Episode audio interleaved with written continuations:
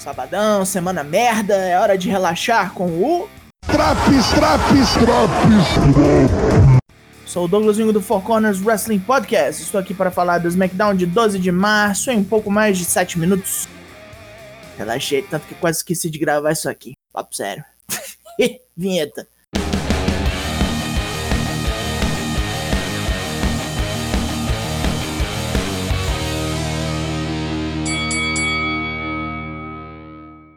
Quem começa o programa é Ed, mais uma vez retrucando o papinho de Roman que diz que Ed não quer lutar com ele.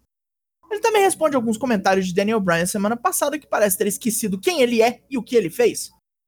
Ed manda uma lista de todas as lendas com quem já lutou e diz que está mais uma vez em uma situação estranha e que sua luta no WrestleMania agora depende do resultado final do Fastlane.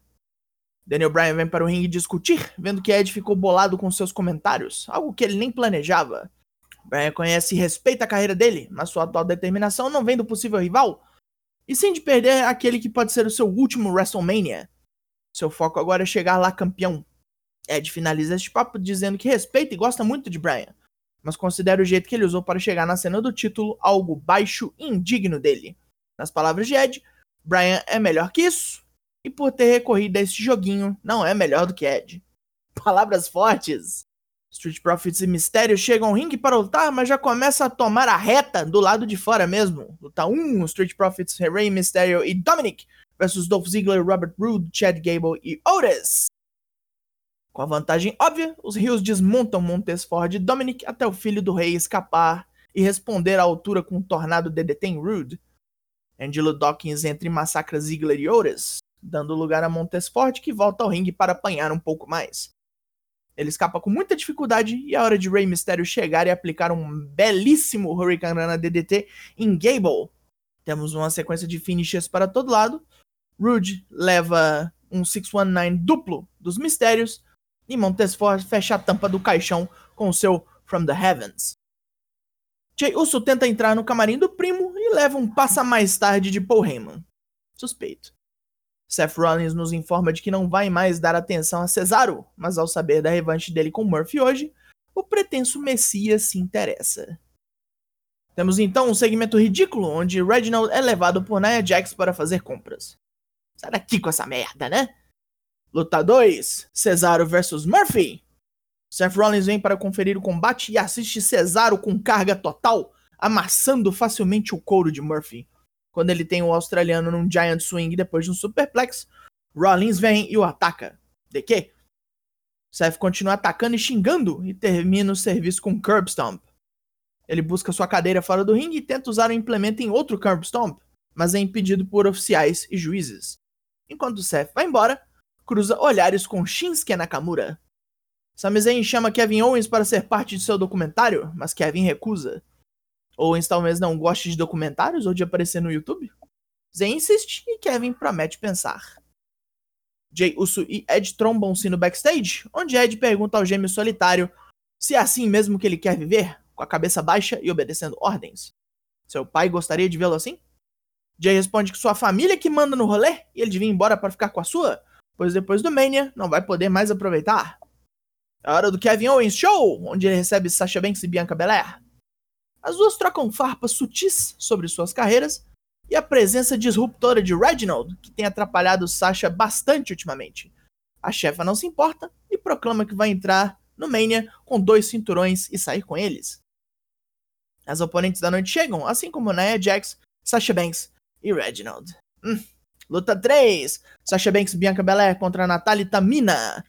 Com Reginald fazendo um desfile de moda para os comentaristas, começa essa luta caótica que tem Sasha e Belair quebrando Natália. Inclusive poderia ter terminado após um Spinebuster de Belair, mas o desempregado distraiu o juiz. Sasha se emputece e vai lá fora bater no cara, correndo atrás dele até tomar um porradão de Natália.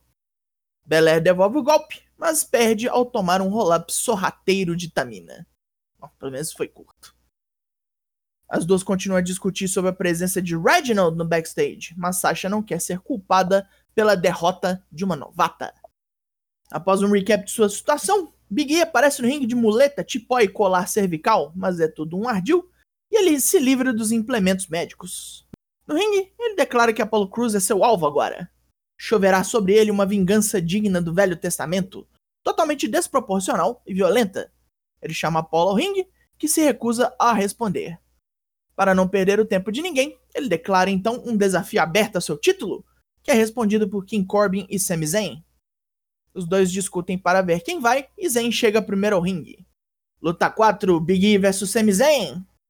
E passa alguns perrengues e bons golpes de Zayn acertam, incluindo um Sunset Flip Power Bomb. Mas ninguém realmente acredita que E poderia perder e um Big Ending acaba com a raça do barbudo. Apollo Crews finalmente vem e pega Big E de surpresa, destroçando o campeão intercontinental a golpes de escada por mais uma semana. No backstage, Nia Jax e Reginald comemoram, onde o ex-acrobata dá a Nia a sugestão de desafiar Sasha Banks pelo cinturão principal semana que vem, para que ela entre no WrestleMania também com dois títulos. Roman Reigns e comitiva chegam para assinar o contrato da luta com Daniel Bryan no Fastlane. Roman inicialmente se recusa, pois Bryan não parece mais digno do seu tempo. Bryan diz que ele conseguiu fazer Jey Uso desistir. Roman não deu conta disso. Roman se emputece e assina. Se enfurece e joga a mesa do contrato para fora, berrando que essa luta precisa de um enforcer especial, voluntariando-se ao cargo imediatamente. Então chega Edge, que desafia Jay pela posição numa luta semana que vem. A primeira de Edge no SmackDown em 11 anos! A porrada come entre os quatro, e Bryan é jogado para longe por Edge quando tenta bater em Roman. Revoltado, ele grampeia o lourão com seu Buzai Kuni, trazendo o final explosivo do programa. Pontos positivos? Ed Daniel Bryan agora tem uma rivalidade tão boa quanto Ed Roman. E mais uma vez ancorou o programa, porque tá precisando, né? Pontos negativos: Reginald ter virado o foco da divisão feminina é tão absurdo que não tem nem graça. A H-Man do começo do programa foi meio merda e o Big E demorar aquele tanto para bater o Sami Zayn forçou a barra e a amizade. Vistosa queda em qualidade essa semana? SmackDown leva a nota 4 de 10. Fechou esse Drops? Lembrando sempre a vocês, lives do Four Corners, temos terças e quintas em twitch.tv barra ForceWP.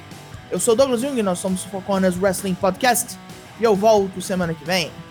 Logo mais tem mais e até!